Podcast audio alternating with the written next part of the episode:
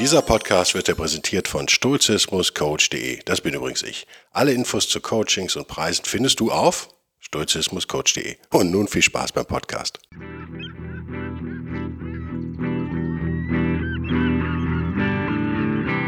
Der wilde Stoiker. Moderner Stoizismus für ein gutes Leben.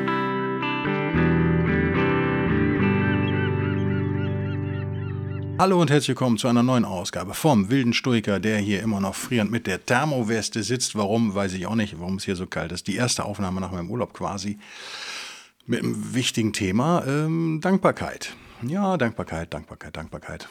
Ursturches Thema. Nicht nur da, wie komme ich auf das Thema? Ich führe gerade eine Diskussion in Anführungszeichen mit einem äh, sympathischen jungen Menschen, der auch Supporter dieses Podcasts ist, der äh, sich Christ nennt sozusagen. Und ähm, hm, ich sage ja immer, äh, Religion ist natürlich äh, Fiktion, Blödsinn, aber hat eine gewisse Funktion, eine soziale Funktion, eine psychologische Funktion ähm, und so weiter und so fort. Und ein Vorteil, den ich sehe, wenn man an einen, wenn man über so eine Spiritualität verfügt, das ist völlig egal, welche äh, Religion oder Spiritualität man da verfolgt, ist völlig egal, ist natürlich, dass man Dankbarkeit so besser ausdrücken kann personifizieren kann, sozusagen. Man hat ein Objekt für seine Dankbarkeit. Und ich habe ganz viele Notizen, was natürlich gelogen ist, aber ich habe einige Notizen, ein paar habe ich schon. Ähm, und ein paar Neuigkeiten. Ihr merkt, das ist der neue Zwei-Wochen-Tonus, der tut mir gut. Ich bin hochmot hochmotiviert. Ähm, wer, wer, mich äh, zu arg vermisst, der kann äh, immer in der Woche ohne öffentlichen Podcast den exklusiven Stoiker hören auf Patreon und Locals. Äh, wer nicht weiß, wie man da drauf kommt, der soll mir doch eine Mail schreiben, bitte. Oder den Amerika äh, amerikanischen, nicht, den englischsprachigen äh, Wild Germ Story kann man auch hören. Also es gibt genug Guido noch da draußen, äh, der da rumschwirrt. Dankbarkeit, ich habe hier endlos viele stoische Zitate. Das aber, ich bin mir einfach nie sicher, wie die stimmen. Ähm, fangen wir mal ganz unten an. Fangen wir ganz unten an. Es gibt zwei vielleicht sagen wir so, es gibt vielleicht zwei Perspektiven oder Arten, wie man, wie man auf das Leben schauen kann. Ähm, während ich hier gerade auf meinen Kontrollmonitor schaue. Hm, die sind sich ziemlich entgegengesetzt und die erklären vielleicht, warum Dankbarkeit so ein wichtiges Konzept ist für uns im Moment und noch ich finde immer schon war in der Menschheitsgeschichte wahrscheinlich zumindest in der in den Kulturen, die wir so kennen, äh, natürlich die römische, äh, auf die ich mich hier beziehe, ich meine aber, dass Dankbarkeit wichtiger geworden wäre, gerade in unseren Zeiten. Was sind diese beiden Perspektiven? Das habe ich auf einer äh, amerikanischen Webseite meines Wissens auch schön aufgedröselt gefunden. Äh, wie heißt die denn? Du richten noch eins. Orion, Orion Philosophy oder so. Kann ich ohne Brille absolut nicht lesen. Ist ein Wunder, dass ich die Zitate lesen kann. Ähm, ja, Orion Philosophy, müsst ihr mal, müsst ihr mal googeln. Müsst, oder müsst ihr auch nicht.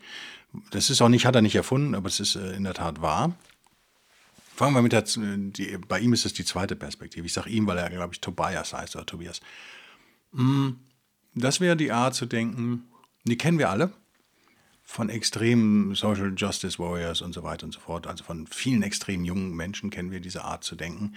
Nämlich, eigentlich, also ich bin unzufrieden, mit meinem Leben und dem, was so ist, aber eigentlich verdiene ich ja mehr. Also nicht Geld, ne? sondern ich, mir steht mehr zu. Ich hätte, ich hätte mehr verdient. Ihr merkt, das ist die Perspektive der Undankbarkeit natürlich.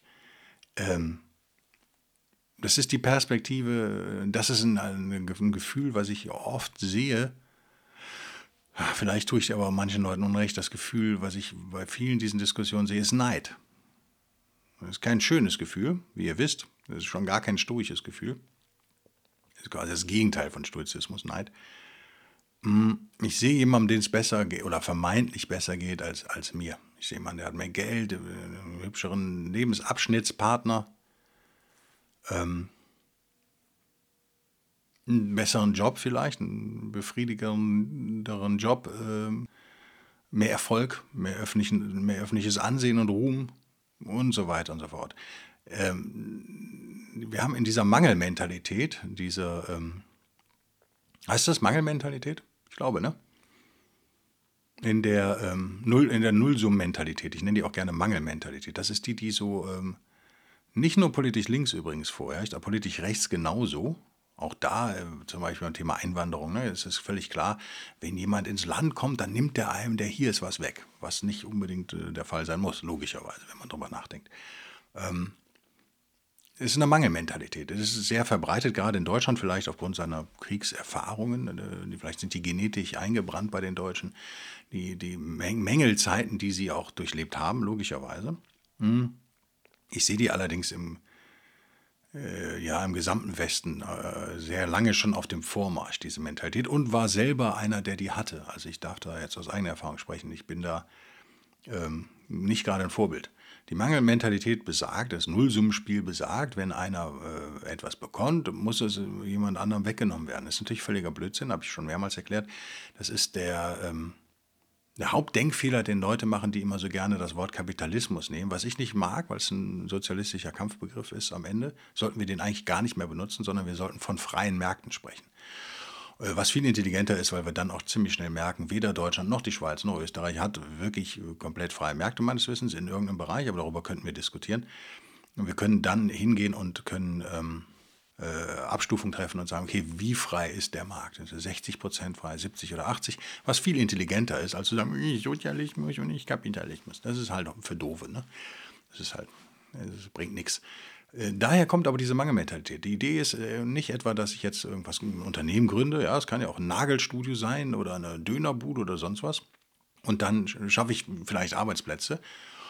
Und diese Leute zahlen äh, leider ja Steuern, müssen sie, ähm, auch meine Angestellten. Und vielleicht belebe ich sogar ein ganzes Stadtviertel oder eine ganze Ecke an einer Straße und so weiter und so fort. Ich schaffe also Dinge quasi aus dem Nichts. Vorher war da nichts, jetzt ist da meine Dönerbude oder was auch immer.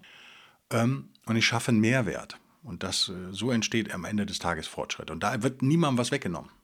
Das ist irgendwie aber das Problem.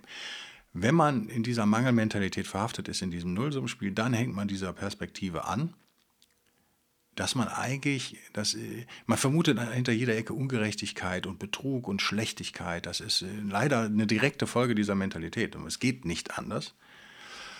Ähm, auch das ist so ein bisschen die, die sozialistische Gehirnwäsche, die wir eigentlich schon seit, zumindest die Deutschen seit vor Weimar ja ertragen äh, müssen, wahrscheinlich äh, schon noch viel länger. Aber das ist, äh, das ist was, was die, die, äh, die Sozis und die Nazis äh, vereint sozusagen, dass, dass sie immer, immer auch dann Sündenbock gerne finden. Ich denke mal, die, die oberen Funktionäre in beiden Richtungen das auch mit Absicht gerne benutzt haben, aber die unteren Chargen da so mitlaufen und ja, das wirklich so empfinden. Ne? Also bei den Nazis war es halt, bei den Nationalsozialisten, wie sie jetzt eigentlich richtigerweise heißen, war es natürlich der Jude. Ja, der Jude, dem geht's gut und warum geht's äh, mir schlecht? Das kann man zum Wähler natürlich super einimpfen.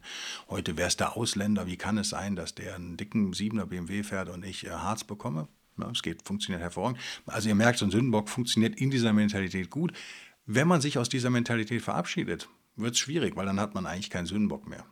Das ähm, ist so eine, eigentlich eine direkte Konsequenz. Gilt übrigens auch für Stoizismus.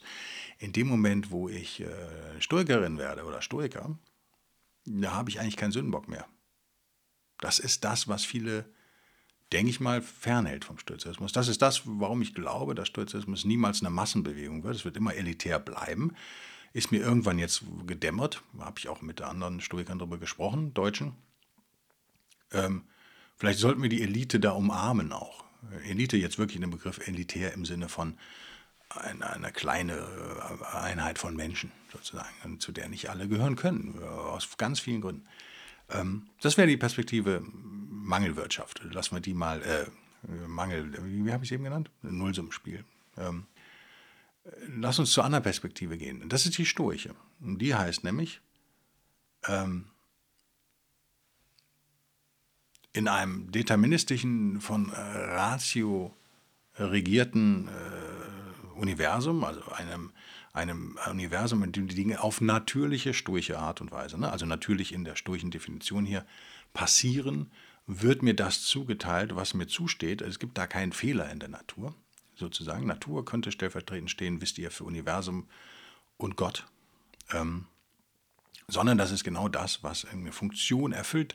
Das ist eine sehr deterministische Sichtweise, die Stoizismus hat, die Antike zumindest, ähm, die aber den riesen Vorteil hat, dass ich wegkomme von diesem Blame Game, wie man im Englischen sagen würde. Also ich suche nicht mehr den Schuldigen. Ich habe keinen Sündenbock mehr, sondern ich muss mich fragen, okay, was kann ich machen? Welche Möglichkeiten sind mir auf der anderen Seite gegeben worden, um vielleicht mein Schicksal zu verbessern? Vielleicht ist das ja die Prüfung, die mir gerade bevorsteht. Vielleicht ist das der Job, den ich zu erledigen habe.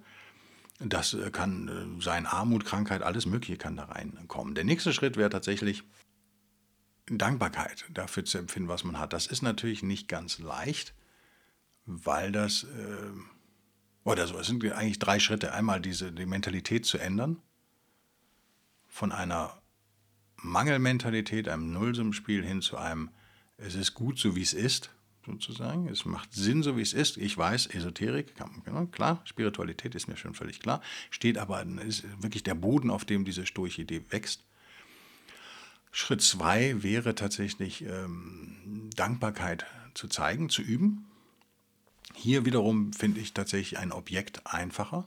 Also wenn ihr nach Hause kommt und euer Lebensabschnittspartner, der hat ein leckeres Abendessen gekocht, könnt ihr natürlich ganz konkret dem oder der gegenüber dankbar sein. Das ist gut. Man hat ein Objekt, man weiß, mit wem man da zu tun hat, das ist hervorragend. Das geht natürlich nicht immer. Also wenn ihr aufwacht morgens und ihr seid relativ gesund, niemand ist 100% gesund, aber relativ gesund, seid nicht am Verhungern, wem seid ihr dann dankbar? Also wenn ihr Narzissten seid, euch selbst, klar.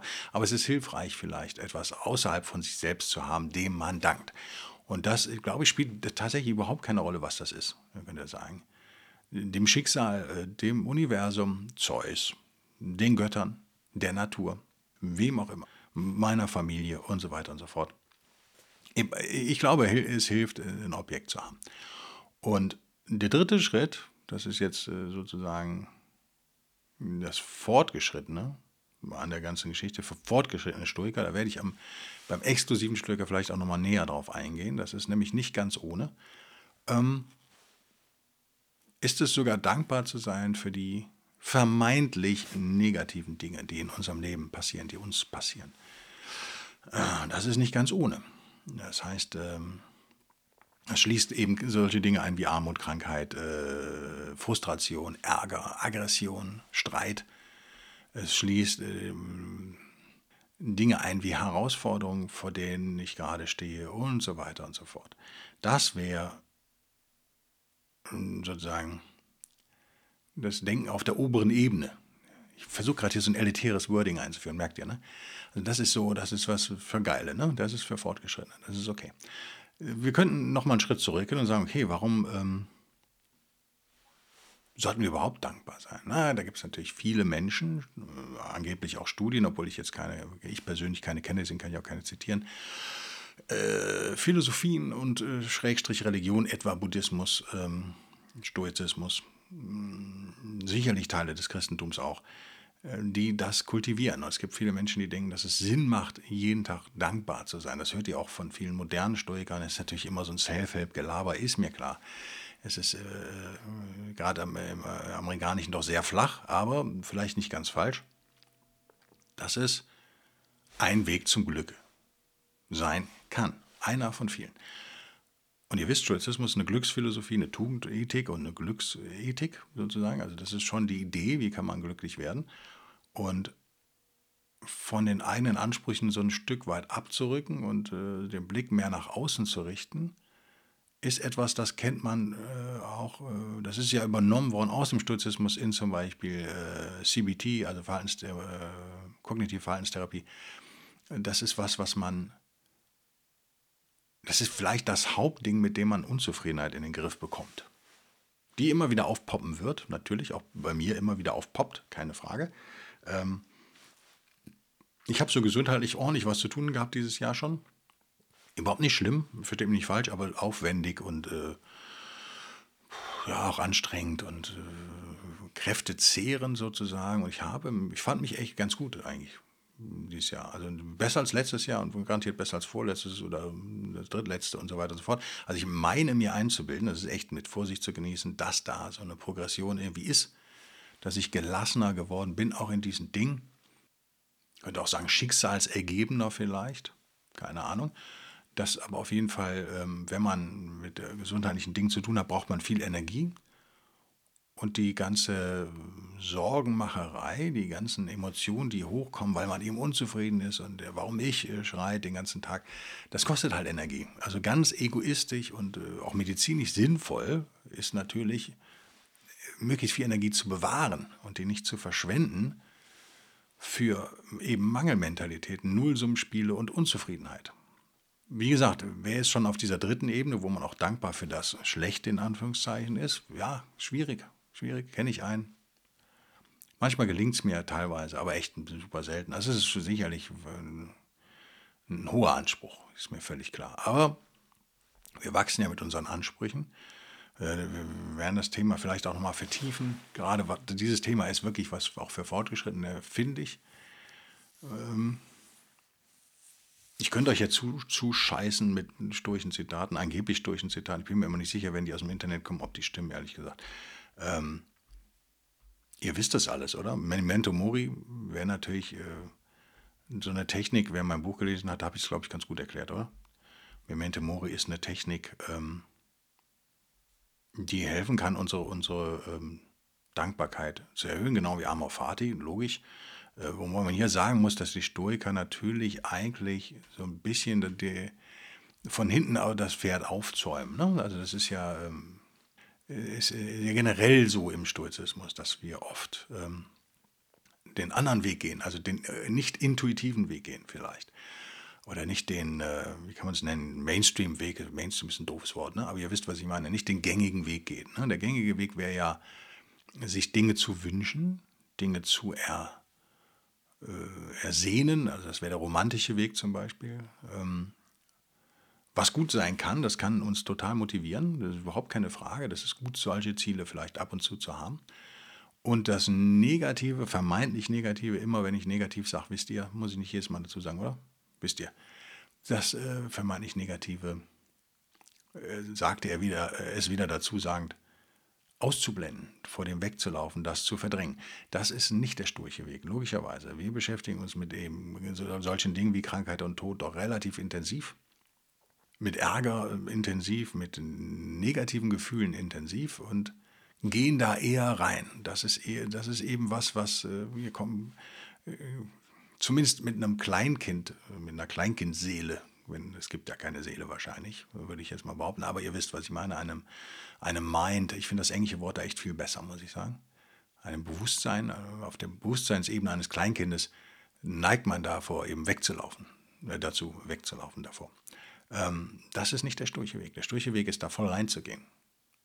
Ich habe letzte Woche im Podcast für die Lokalisten und Patrone, dem, äh, für die Supporter sozusagen, äh, könnte man einfacher sagen, oder? Ja, habe ich, hab ich ja gesagt, dass es Probleme geben kann. Also Stoizismus macht nicht nur glücklich und macht, äh, ist nicht nur total problemlos, wie euch das verkauft wird von anderen vielleicht, sondern kann tatsächlich auch eine Belastung sein. Sturches Denken kann uns auch belasten, da bin ich da ein bisschen drauf eingegangen, werden wir auch nochmal drauf eingehen. Ähm, es könnte passieren äh, so ähm, für den einen oder anderen nach einer gewissen Zeit, aber es nützt ja nichts. Nützt ja nichts. Fakten bleiben Fakten. Das ist eben das, worum, worum wir uns als Stoikerinnen und Stoiker kümmern müssen. Um Fakten, um Realitäten, soweit sie für uns erkennbar sind. Und dazu gehört eben, dass Dinge wie Gesundheit und Reichtum nicht gleich verteilt sind auf der Welt. Nicht gerecht, auch wieder in Anführungszeichen, auch ein saudoofes Wort an der Stelle. Fairness ist so ein beliebtes Wort, es macht irgendwie gar keinen Sinn. Das ist ein Wort, ähm, ähm, Scott Adams, den ich nicht mehr ertrage, den ich jetzt ein halbes Jahr, glaube ich, nicht mehr gehört habe, richtig. Ich weiß auch nicht, warum das ist bei mir geswitcht, kann ihn irgendwie nicht mehr ertragen. Hat aber mal gesagt, Fairness ist erfunden worden, damit die Doofen auch mitdiskutieren können. Lasse ich jetzt mal so stehen. Es ist eigentlich ein Wort ohne Inhalt. Ähm, das soll uns nicht weiter kümmern. Uns kümmert, wie es denn ist. Was ist mir zugeteilt worden in diesem Universum, von diesem Universum, von Zeus, von wem auch immer. Und wie kann ich jetzt das Beste daraus machen? Das ist der sturche Weg. So, ihr merkt, das ist, das ist äh, komplettes, äh, eine komplette Umkehr der normalen Denkweise, die man so, ja, zumindest im Westen uns äh, ja, beigebracht hat. Seit wann eigentlich? Gute Frage, oder? Ich bin kein Historiker, aber müsste man jetzt echt mal gucken, seit wann ist eigentlich diese läppische Art ist zu denken. Ich glaube noch nicht so super lang, oder? 50er, 60er Jahre fing das da an. Die 50er mit ihrem gnadenlosen Optimismus, vielleicht das. Keine Ahnung, korrigiert mich, ihr wisst da mehr als ich wahrscheinlich. Ähm, der gut war, natürlich. Wirtschaftswunder, bla bla bla. Äh, gerade hier äh, für Deutschland, äh, Wiederaufbau und so weiter und so fort. Also es hat alles Vorteile, ist mir völlig klar. Aber diese Art der Verdrängung ist sicherlich nicht gut. Ähm, so, also Fazit dieses Podcasts, seid dankbar. Wenn spirituell möglich, sucht euch ein Objekt, dem gegenüber ihr dankbar seid. Das kann helfen, auch wenn ihr einen Teil eures Bewusstseins weiß, dass es Kokolores ist, Blödsinn, kann es trotzdem funktionieren. Das ist eben das Schöne. Es gibt eine Menge Dankbarkeitsübungen, die man machen kann. Man kann sich jeden Morgen aufschreiben in seinem sturchen Tagebuch oder jeden Abend in, seinem, in seiner sturchen Abendandacht, wie ich es mal scherzeshalber genannt habe in meinem Buch, äh, was gut gelaufen ist an diesem Tag. Ich mache das so nicht, ich mache das eher so beim Zähneputzen oder so. Muss man eh, und dann ja, hat man ein bisschen was zu tun, Zahnseide und was man noch alles hat da. Je nachdem, wie ernst man das Thema nimmt, hat man so ein paar Minuten Zeit. Und das reicht völlig aus. Da kann man sich nochmal vergegenwärtigen, was war eigentlich gut an diesem Tag. Das ist so zum Beispiel so eine Dankbarkeitsübung, die ich ganz sinnvoll finde, weil dann geht man eigentlich ziemlich nett ins Bett. Und äh, ich versuche bewusst nur ähm, Dinge mir wieder in, in, äh, ins Bewusstsein zu rufen, die für die ich auch dankbar sein kann. Das ist natürlich nicht immer möglich. Wenn jetzt ein harter Tag war oder so, dann fällt einem, er hatte eine Operation oder keine Ahnung was, dann fallen einem diese Dinge natürlich immer ein und bla bla bla bla bla. Aber dann bin ich zum Beispiel dankbar für die geile Betäubung. Das gute alte Propofol knockt dich aus innerhalb von Sekunden. Ähm, ist doch geil, dass es das gibt. Also so, ihr wisst, ihr, ihr merkt schon, das, ist nicht, das riecht so ein bisschen nach positivem Denken jetzt, dass ich, was ich ja ablehne, wie ihr wisst. Aber äh, sei uns gestattet, für fünf Minuten am Abend mal bewusst äh, positive Sachen zu suchen, weil wir ansonsten ja hervorragend darin sind, wir alle, glaube ich, super gut darin sind, schlechte Dinge zu suchen. Das ist eben auch ein Grund, warum ich merke, wie, wie immer mehr mich äh, soziale Medien nerven. Also es nervt mich wirklich. Es geht los, dass mich das echt nervt gerade. Und ich, äh, was gut ist, weil ich äh, natürlich durch meine Arbeit immer am Computer kann ich immer Facebook aufhaben, sozusagen, oder einmal die Stunde aufmachen oder so. Und dann verliere ich wieder fünf Minuten meiner Produktivität quasi. Und es ist noch nicht mal entspannt, weil ich ja wieder auf dem Bildschirm starre und so. Also es ist eigentlich geil, wenn ich mir das abgewöhne wir sehen uns, wir hören uns, wir riechen uns hoffentlich nicht. Nee, riechen geht ja Gott sei Dank nicht. In zwei Wochen. Wer Bock hat, mehr zu hören, sei nochmal auf die derwildestücker.de, da gibt es eine Seite Support, da, könnt, da sind alle Kanäle aufgeführt. Leider geht es aus technischen Gründen nicht für die Einmalunterstützer dieses Podcasts. Das ist nicht möglich. Ich kann auf buymeacoffee.com, da kann ich das nicht so fein abstufen. Da kann ich überhaupt keine Inhalte hochladen, meines Wissens. Ne? Kann ich nur verlinken oder irgendwas. Ähm, für die YouTube-Leute auch da ja, keine Ahnung, vielleicht wäre es da möglich. Ja, muss ich mich einarbeiten. Wer, wenn Sie, wer, wer einer so ein YouTube-Hexe ist von euch oder YouTube-Hexer, der möge mir doch einen Tipp per E-Mail schicken, wie man das da vielleicht realisieren kann. Ansonsten verweise ich echt auf Patreon, da kann man es sehr abgestuft machen. Und Locals, da gibt es äh, einige Follower, aber ich glaube nur, nur zwei Supporter, für die ich sehr dankbar bin. Der Blitzius und der Daniel. Ähm, ja, da werde ich mehr Gas geben. Im, Im, Rahmen meiner beschränkten geistigen Möglichkeiten natürlich. Bis übernächste Woche oder nächste Woche, je nachdem. Bis denn dann. Tschüss.